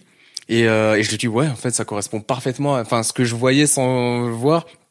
Mais il a vraiment réussi à, à trouver le vocabulaire de l'image de, de ce que je, de l'ambiance que je voulais. Et on s'est dit bon bah, je vais le balancer. Et à l'époque, genre, j'avais, j'avais été pris dans un tournage et je, le jour du tournage, je suis en tournage, je suis dans ma chambre en train de répéter euh, ma scène et euh, c'est l'heure de poster la vidéo. Je la poste en me disant, elle va bider totalement, mais il y a peut-être des gens qui vont aimer parmi euh, mes abonnés et tout. Genre à l'époque, je faisais des, par exemple, je pouvais faire 100 000 vues en une semaine. Donc là, je balance la vidéo, je reprends mon texte, je répète. À un moment, au bout de euh, une heure, je rafraîchis et je vois que je suis à 100 000. Je euh, ça bug ou euh, qu'est-ce qui se passe? Et là, je vois les commentaires et tout, ça bombarde et tout. Je fais, euh, mais non. Et euh, j'appelle Aaron, je fais, t'as vu ce qui se passe là? On est à 100 000 déjà. Au bout de même pas une heure et tout, quasiment. Et on voit, ça prend pas, pas, pas, pas. Et ouais, avec Gus, ça a été la première fois que j'atteins le million. Et je me suis vraiment dit, en vrai de vrai, ce que je conseille maintenant, où j'y crois de ouf, c'est-à-dire qu'il faut vraiment faire ce que t'as euh, Au fond, au fond de ton cœur et qui te Mm. plaît à toi. Et c'est pas en te disant alors qu'est-ce qui marche aujourd'hui que je peux faire pour que ça marche? Et en fait, le seul truc qui a tout explosé vraiment euh, sans que je me prenne là, à aucun moment je me suis dit euh, faut que je fasse ça parce que ben c'est Gus où ça a été totalement un truc que je fais pour moi-même et basta. Et c'est le truc qui a le- un des trucs qui a le plus parlé, et qui m'a ouvert plein de portes derrière et qui a même donné une, une légitimité à ma chaîne euh, vraiment ou qui l'a fait connaître, qui fait que on m'en parle de aujourd'hui. euh, Enfin, on me parle plus de Gus que la carpe, alors que la carpe c'est vraiment un truc imbriqué euh, Ouais. dans le whoop et qui était très très fort. Et aujourd'hui, on m'appelle euh, plus Gus que la carpe. Waouh. Donc euh, c'est un truc où je me suis dit ah lui il a il a fait son job. euh, Mais c'est cool. Ouais, non, je suis très content de, de ça. Et en plus de ça, c'est vraiment, euh, enfin, c'est, je trouve ça trop cool de, euh, d'avancer avec un truc qui marche, mais un, un truc qui te plaît parce que des fois, enfin, j'en ai déjà rencontré des youtubeurs qui avancent avec des trucs, mais ça, ils sont pas heureux. C'est juste, ils font un truc qui marche, ça fait des vues, Bien sûr. mais ils sont pas, ils sont pas épanouis. Et ça, c'est un des trucs, je fais jamais de, ma- enfin, je veux, si je dois tomber là-dedans, ben, je repars dans le graphisme. Genre, euh, genre, je veux surtout pas faire des trucs qui me plaisent pas ou que, enfin, non, j'ai dit, enfin, enfin, c'est toujours un truc d'assumer des, des univers ou des, des scénars, des trucs, euh, enfin, tant que ça me plaît, enfin, je fonce. En fait, c'est marrant parce que si on reprend un peu ton histoire quand t'étais ado et tout, tu vois, où déjà Ouais. il fallait que t'assumes un peu Ouais. ta différence entre guillemets par rapport à tes potes et tout. Je trouve que ça, c'est un- c'est une belle Ouais. leçon en fait, tu vois. Ouais, c'est un. Je pense, je, me... je sais pas si c'est du coup ce parcours-là qui fait que j'ai la même démarche dans le, enfin dans mon travail, mais c'est vrai que euh, parce que des fois, ouais, genre euh, pendant un moment, ouais, j'avais des trucs où je me disais, bah ça, c'est ça qui marche, et je sais pas si ça, ça va marcher. Par exemple, la fiction, c'est un truc très dur sur YouTube euh, pour exister. Et euh, est-ce qu'il faudra pas plus que je parte dans des challenges et tout? Non pas, Ouais. je dis pas que c'est plus nul ou autre. Non, c'est pour moi, il faut de tout et et il y en a, ils le font très bien et tout, mais est-ce que moi, genre, j'en consomme et tout, mais est-ce que moi, ça me fait vraiment plaisir, ça me ferait vraiment plaisir de faire ça? Ben, la vérité, c'est que non. Ou alors, il faut que je trouve une manière de, de me l'accaparer, de le détourner pour que ça me parle, mais tel que je le vois et sous la forme que, dans laquelle ça marche, moi, je me vois pas faire ça. Donc, euh, je me suis dit, euh, ben, en fait, je vais partir dans une direction que, qui me plaît, et puis après, on verra, et puis tant pis, hein, genre, euh, Genre, euh, en fait, je me suis. En plus, ça a été très dur le lancement de ma chaîne dans le sens où euh, quand tu sors d'une chaîne qui a des millions de vues, qui a des millions d'abonnés et que tu repars sur une chaîne, t'as 10 000 abonnés et que tu fais que 1000 vues. Euh, mes premières vidéos, c'était vraiment, je faisais des parodies de podcasts, je détournais les codes et tout. C'était à ma sauce, c'était un podcast à ma, sauce. Et euh, mais je faisais pas beaucoup de, je faisais pas beaucoup de vues, mais je me suis dit, euh, je me rappelle, euh, bon, je donne, je donnerai pas son nom, mais il me disait ouais, t'as pas honte, enfin. Tu fais des millions de vues et là genre tu fais que 1000 vues que les les prods ou les marques elles vont dire c'est un peu la honte. Et moi je me rappelle je- à l'époque j'avais souri dans mon enfin j'avais souri parce que dans ma tête je savais très bien où j'allais. Je fais t'inquiète pas. Genre euh, au moment où il m'a dit ça parce que c'est vrai que c'était un truc je me questionnais mais le fait qu'on me le dit ça avec un peu un air méprisant je me suis dit bah, t'inquiète pas parce que je l'ai déjà connu ce discours là je me rappelle quand euh, on m'a dit euh, quoi tu t'associes avec des mecs qui viennent du web? C'est dégueulasse ça du ils font du web euh, ils ont rien à faire sur scène. Mais j'ai fait ouais mais sauf que moi genre euh, humainement je les aime bien. Il y a un très bon délire. À l'époque j'étais euh, dans la troupe du Jamel. Et euh, et j'avais un pressentiment qui me disait Ouais, il y Et avait genre- un peu des, il y a un peu des, du oui genre entre ouais en mode ouais c'est comme à l'époque le cinéma vs la télé Ouais. euh, et là c'était un peu ce truc là ben aujourd'hui c'est qui qui a inventé un modèle économique entre parce qu'avant nous le délire de la transformer des vidéos en scène en concret en déplacement ça existait pas Mhm. et c'est avec c'est le Whoop et Norman on a montré pour démontrer qu'en fait tu pouvais transformer le numérique en vrais gens Mhm. et du coup genre t'as commencé à avoir aujourd'hui t'as tout le monde qui fait ce modèle faire des vidéos pour amener euh, euh, dans la Des gens dans- à acheter ouais. un billet, quoi. Mais à l'époque, les gens se foutaient de notre gueule, genre euh, ils, se, ils se moquaient de nous. Et aujourd'hui, je- ben moi quand je, on m'a redit ça par rapport à ma chaîne, j'ai fait c'est pas grave, je sais que moi je crois au travail. Je vais travailler aujourd'hui, ben voilà, genre euh, euh, ben, je suis bien avec ma chaîne, je travaille enfin je monte ma société de production, du coup je, La je classe, suis content. Mais euh, mais c'est Ah. vrai qu'au début, il faut avaler son ego parce que tu te dis je repars de zéro et il faut passer repasser par le les les le peu de vues et les potentiels Ouais, moqueries quoi. T'as inventé un rappeur en slip aussi. non, Ça mais, c'est mec. mais c'est pareil, tu vois, tu prends des codes qui sont pour moi des codes ultra masculins, quoi, tu vois, Ouais. parce que le rap vraiment, t'as inventé un rappeur violent. c'est- C'est couteau voyou. couteau, mais ça c'est ex- ben, il est né quasiment presque dans la même période que Gus. Ouais. Et euh, et en fait, euh, je, c'est pourquoi je c'était à l'époque où c'était dans une période où j'étais en train d'analyser ce qui se passait au niveau du rap. Il y avait un truc où il y a un phénomène, je fais putain le rap est en train de c'est plus le le rap est en train de se transformer, il y a un truc euh, il y a une, une émergence d'un style de rap qui est- qui me faisait rire genre euh, et en fait, ouais, Couteau ça vient d'une euh, déclinaison, une parodie de Kalash criminel. En fait, ça, Couteau il est né parce qu'on m'avait envoyé un coffret pour une avant-première. Et par rapport à ce film, il y avait une scène où il y a des mecs cagoulés. Et dans le coffret, dans le truc qu'on m'a envoyé, il y avait une cagoule. Et elle est, euh, enfin, quand j'ai reçu, quand je reçois le colis, à ce moment-là, je suis torse nu chez moi. je suis torse nu chez moi. Et je, j'ouvre la boîte, je fais, oh, il y a ça, il y a ça, et je prends la cagoule et je la mets. Et je fais, oh, c'est trop marrant, euh, je fais calage criminel, euh, et je suis là torse nu, je fais, putain, genre, je vais essayer de parodier, euh, et je me dis, putain, comment je pourrais parodier euh, calage criminel? Il faudrait que je vois le curseur et je, je descends tout. Je fais, qu'est-ce qui fait plus pitié à part une calache? Un couteau euh, criminel, qu'est-ce qui qu'est-ce qui fait le, qu'est-ce qui a la même signification mais qui fait pas du tout peur? Voyou, ça fait pas peur, voyou. c'est donc j'ai gardé couteau c'est devenu couteau voyou et j'ai fait un freestyle que j'ai posté sur mon Insta pour rigoler et je vois les gens ils se sont enflammés euh, sur ce truc-là, euh, éclatés et je me dis fais un son, fais un son. Et tu vois, ça me trotte dans la tête. Après, genre, j'avais une, euh, j'avais des prods qui traînaient dans mon ordi de euh, euh, Geronimo. C'est, il a bossé euh, sur l'album euh, Top Album, enfin sur l'album de Yvick. Ouais. Et sur, enfin, il a, ouais, non, il a même bossé sur ces deux albums. Et, euh, et je lui demande, je fais, est-ce que je peux utiliser cette prod et tout? Je fais une prod et tout sur ce truc-là. Et, euh, et j'écris vraiment dessus et je, je m'enflamme vraiment sur le truc. Après, je fais, vas-y, je vais l'enregistrer. Du coup, je vais chez Youssoufa, qui fait partie aussi du Whoop et tout. Genre, il avait, il a, il a son studio chez lui. J'enregistre, il met à placer, à me placer et tout.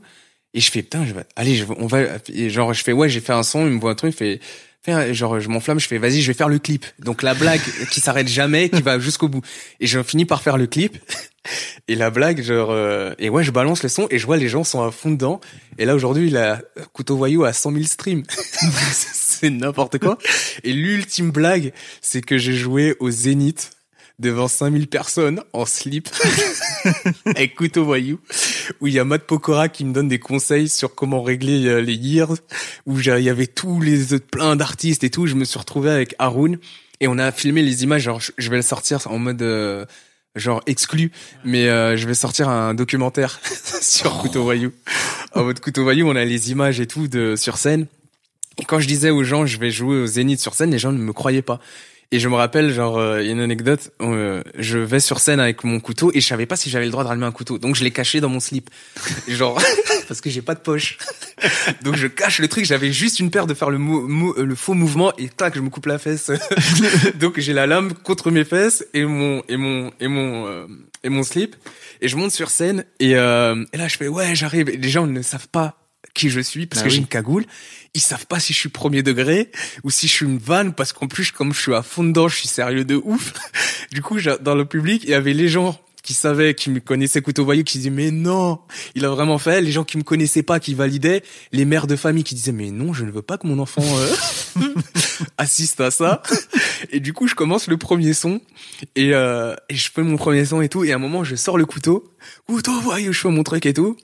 Et on m'a expliqué qu'à la, euh, quand je sors de scène, il y a le vigile qui vient me voir. Il me fait, on a eu une alerte en disant il y a un mec qui a sorti un couteau sur scène. mais c'est trop marrant. Mais ça, ouais, le couteau voyou a fait un, la blague et c'est parti d'une petite blague et ça c'est parti jusqu'au zénith euh, sur un délire qui ne s'est pas arrêté. Pourquoi tu décides de créer un rappeur en slip? C'est comme à l'opposé de tous les codes du rap, quoi. Ouais, en fait, c'est, en fait, il y avait un côté ultra genre, wow, Ouais. et un côté euh, euh, euh, très représenté par Caris en mode, euh, genre un côté euh, Bah, gros bonhomme, violent et genre, viril, quoi, ouais, viril et tout, et ça me faisait, ça me faisait rire de, de me dire, euh, de ouais, prendre, prendre ce code-là et de dire, euh, euh, de dénaturer ce truc-là et de réduire ça à une cagoule, un slip, des baskets, couteau et un texte, et de et de me dire, euh, ben je vais euh, montrer en quelque sorte pas l'absurdité, mais en tout cas le montrer un un angle ou un enfin un match vu où tu te dis regardez comment je suis et de démon- de déconstruire tout ça de dire euh, ben vous pouvez ressembler à ça hein. et vous êtes le cursus il vous êtes pas très loin de couteau voyou des fois hein. genre euh, le, le curseur, ouais. tu ouais le, le curseur ouais le, cur- ouais le curseur il est pas très genre il y a des textes où tu dis euh, franchement vous êtes pas loin de moi hein. genre euh, et c'était juste ouais et- essayer de de m'amuser avec ça et après en vrai de vrai j'ai répondu aussi à une- un fantasme de de faire le de justement de de rentrer dans un personnage comme ça et euh, mais comme je voulais pas le faire en mode premier degré euh, Ouais, c'est Ça- c'est ouais. qu'en fait, t'aurais pu le faire en mode euh, pas en slip, par exemple, Ouais, tu ouais, vois, ouais, et détourner juste ouais le- les textes et en faire un truc marrant. T'as Et- décidé d'aller jusqu'au bout ah de non ouais je slip, ouais le curseur pff, je l'ai augmenté à fond. Et, et et et basta. Mais euh, ouais ouais genre euh, en fait ouais je pense que c'est le en fait c'est la dégaine du du c'est la, la cagoule associée au slip. C'est ça qui m'a qui m'a qui m'a buté qui m'a donné envie de d'aller jusqu'au bout du Ah, c'est cool. du truc ouais La dernière question que je pose à tous mes invités, c'est est-ce que tu as autour de toi euh, un modèle de positif de masculinité? Autour de toi, euh, dans la pop culture, des amis, de la famille, je sais pas. Euh, bah en fait, euh, déjà, enfin le côté droiture, euh, ça, ça vient de, enfin mon père. Euh, On n'a pas pour- parlé du tout de ton père. Ouais, non, bah mon père c'est celui qui, bah quand je parlais de manga, bah t'as toujours un sensei qui me remotive son élève en deux trucs. Bah mon père, ben c'est un peu ça. Ok. En par exemple, genre tous les coups durs. euh, par exemple, je me rappelle, genre quand j'ai commencé euh, sur scène, à l'époque, je crois qu'il y avait, enfin, Aujourd'hui, les réseaux sociaux, c'est devenu les nouveaux flyers, le nouveau vecteur Ouais. de communication de pour euh, ramener du monde. Mais à l'époque, tu, tu devais sortir dans la rue et aller donner tes flyers. Et moi, à l'époque, j'étais personne, je connaissais, enfin, pas de notoriété, rien du tout. Et pour remplir une salle, même de 50 personnes, c'était horrible. Je jouais devant 8 personnes, 4 personnes. C'était très dur. Et euh, et à l'époque, ouais, je, je genre euh, au moment, bah, je commence à peine à augmenter mon mon taux de rentabilité et tout, on m'annonce qu'on m'enlève mon créneau. Et j'ai badé ce euh, ce jour-là, ce soir-là euh, comme personne. Et mon père en une phrase, il m'a remotivé en en une en deux phrases, bah j'étais euh, remotivé euh, enfin en gros, il m'a juste dit euh, tu te enfin en gros de regarde ton parcours euh, comment t'es arrivé là, pourquoi tu pourrais pas continuer genre euh, Genre parce que c'est vrai, genre là où j'étais, d'avoir un créneau et tout, genre euh, quand j'ai commencé, je me suis jamais dit un jour j'allais jouer euh, sur scène vraiment un, un spectacle d'une heure que j'aurais écrit moi-même. Et euh, je me suis dit oui c'est vrai, genre pourquoi je me laisserais défoncer? Genre en gros il m'a rappelé que j'étais un warrior, genre euh, parce que ça m'avait vraiment démonté. En plus ça était arrivé dans la période de mon anniversaire. Du coup genre euh, je me suis dit, oh je commence avec un truc dégueulasse euh, le truc. Et euh, donc j'étais vraiment abattu. Et il m'a juste rappelé que ouais genre je suis un warrior et que et du coup le, le soir même j'étais déjà reboosté. Et c'est à partir de là même que je après je suis allé euh, le mec du Pranzo il, est il m'a fait une proposition pour m'occuper de moi que j'ai Jean-Michel Joyeux du euh, Jamel Comedy Club qui m'a fait une proposition. Et c'est à partir de là tout s'est débloqué en plus. Et euh, et une anecdote de droiture avec mon père c'est je me rappelle genre on partait acheter des jeux vidéo un jeu vidéo et euh, j'achète mon jeu vidéo et lui de me re- euh, de me remettre euh, je crois c'est euh, 100 euros. Le mec me, me, me donne 100 euros. Un billet de 100 euros. Et je vais voir mon père, je fais, papa, regarde, il m'a donné un, il s'est trompé, il m'a donné 100 euros. Il me fait, va redonner le billet. Et reprends ta truc. J'ai fait quoi? hein? D'accord. J'ai redonné le truc. Il me redonne un, ah, je me suis trompé. Bah, merci. Le mec, il était, j'ai vu dans ses yeux qu'il était choqué de ma démarche. Il m'a donné un billet de 10 euros. Et, euh, en mode, euh, ouais, toi, t'es un bon. Et plusieurs euh, semaines, je sais plus combien de temps après, je retourne dans ce magasin pour acheter un jeu vidéo. C'était un jeu de DBZ que j'allais acheter. Il me fait non non, j'ai mieux pour toi. Et là, il me sort euh, Pokémon jaune qui n'était pas sorti en France. Ah. Il y avait que le bleu et la jaune qui étaient sortis. Et juste parce que il avait, je ça l'avait marqué, il m'a dit ça, c'est en train de cartonner. Euh, c'est un jeu qui est en train de, je sais même pas si le, ouais, c'est le Pokémon commence à arriver en France et il y avait déjà le jaune qui est tombé, il me fait ça en train de cartonner euh, ce truc. Tiens, il m'offre la cartouche, elle était en anglais et je, et je me rappelle quand je disais bah moi j'ai Pokémon jaune, il me fait mais qu'est-ce que tu racontes espèce de mythomane?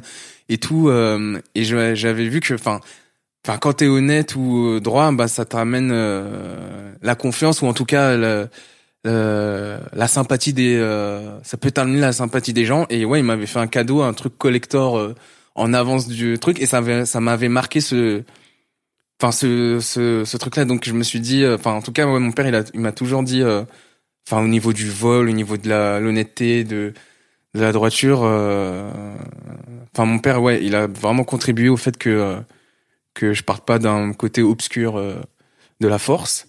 Et sinon euh, un modèle euh, enfin après il y a mes acteurs préférés il y a du euh, de par leur euh, personnage qu'ils ont incarné et même dans leur philosophie de la vie mais euh, moi Will Smith Jim Carrey Denzel Washington c'est des mecs que je regardais enfin tous les personnages qu'ils ont incarnés quand je regardais dans les films c'est des c'est des euh, mecs que je trouvais classe Rien à voir pourtant entre Jim Carrey, euh, rien Will à Smith et Denzel mais- Washington. mais, euh, dans les personnages euh, par exemple dans The Mask quand tu regardes The Mask et tout le personnage euh, enfin le mec il est ultra attachant. Enfin son personnage c'est un des personnages les plus attachants euh, que que je connaisse. Genre euh, Denzel Washington dans Jump le mec qui se bat pour euh, sauver euh, euh, son fils qui est à l'hôpital. Genre Ah il, oui, un- il- ouais. il- pour sauver son fils il fait carrément un enfin il est prêt à, à tout donner même à se sacrifier euh, ses valeurs et tout. Enfin pour sauver la vie de son fils qui vit une situation injuste.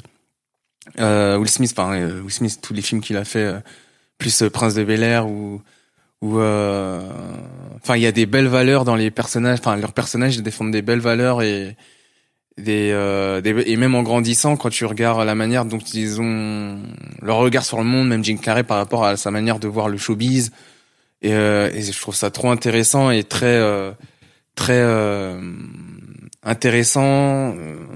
Et après aussi dans les français par exemple enfin Alexandre Astier dans son travail pareil genre enfin pour moi fait fait part enfin je le place au, à la même hauteur que enfin avec Alain Chabat à la même hauteur que Will Smith et tout genre parce Mhm. qu'ils m'ont vraiment apporté pour moi c'est vraiment des modèles et tout.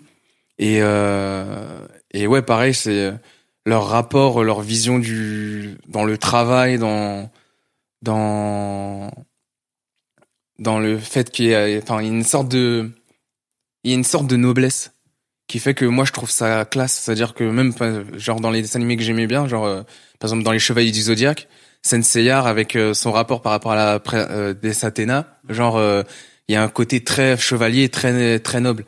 Donc euh, je pense que ça m'a toujours inspiré et et ouais il y a une notion de respect qui revient à chaque fois de euh, un mélange de respect de loyauté de et euh, tout ça ouais qui se mélange qui fait que euh, je pense à ouais inconsciemment ça m'a imprimé enfin ça s'est imprimé dans mon dans mon cerveau je pense Ok. Il y a un truc dont je t'ai pas reparlé, c'est de cette petite fille qui t'a dit euh, à 9-10 ans qu'elle aimait pas les noirs. ouais je comment sais. comment comment t'as fait toi pour euh, pour pour grandir avec euh, avec ce truc-là euh, Tu disais que tu n'en avais pas forcément ça pris conscience sur ouais non c'est vraiment plus tard quand je me suis dit alors qu'est-ce que je pourrais raconter sur scène?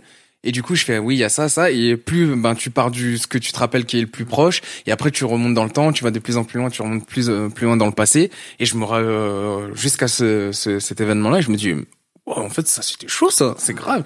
Enfin c'est de la matière ça. Et du coup euh, mais avec du recul euh, c'est vrai que sur le coup non je me ça m'a pas euh, plus marqué. Parce que ouais non en fait parce qu'après genre euh, je pense aussi le fait que euh, je- enfin c'est un mec où je fais ah je suis amoureux je suis amoureux je suis amoureux je suis amoureux donc il y avait ce petit truc là où je passais euh, Ah oui. où un peu un cœur d'artichaut. Genre ouais, c'était c'était ça et le et jusqu'à ce que je me prenne un stop, genre par exemple si je disais euh, par exemple je disais elle je suis amoureux, je regardais plus euh, ailleurs. Je me il y a un côté loyau euh, loyauté que t'es pas du tout obligé d'avoir parce que la personne ne t'a rien promis. Donc euh, le côté fidèle euh, t'es fidèle à une personne qui s'en fout de ta vie, euh, genre euh, c'est un peu bizarre mais mais ouais non, je pense que ce truc là ça m'a je pense que ça m'a marqué mais après, j'ai eu des anecdotes assez. Ah oui, il y a un événement que je me rappelle que très très important qui m'a qui fait que je me suis assumé pendant très longtemps et ça, je l'oublie à chaque fois. Mais euh, je viens de me souvenir qui est très important, c'est que on était en cinquième, je crois, on faisait une sortie avec le collège à Londres. C'est la première fois que j'allais à Londres avec la classe. Et il y avait une fille qui était à l'époque beaucoup plus âgée. Je crois elle devait avoir 14 ans. 14 ans. Et je me rappelle trop trop belle et tout genre euh, magnifique.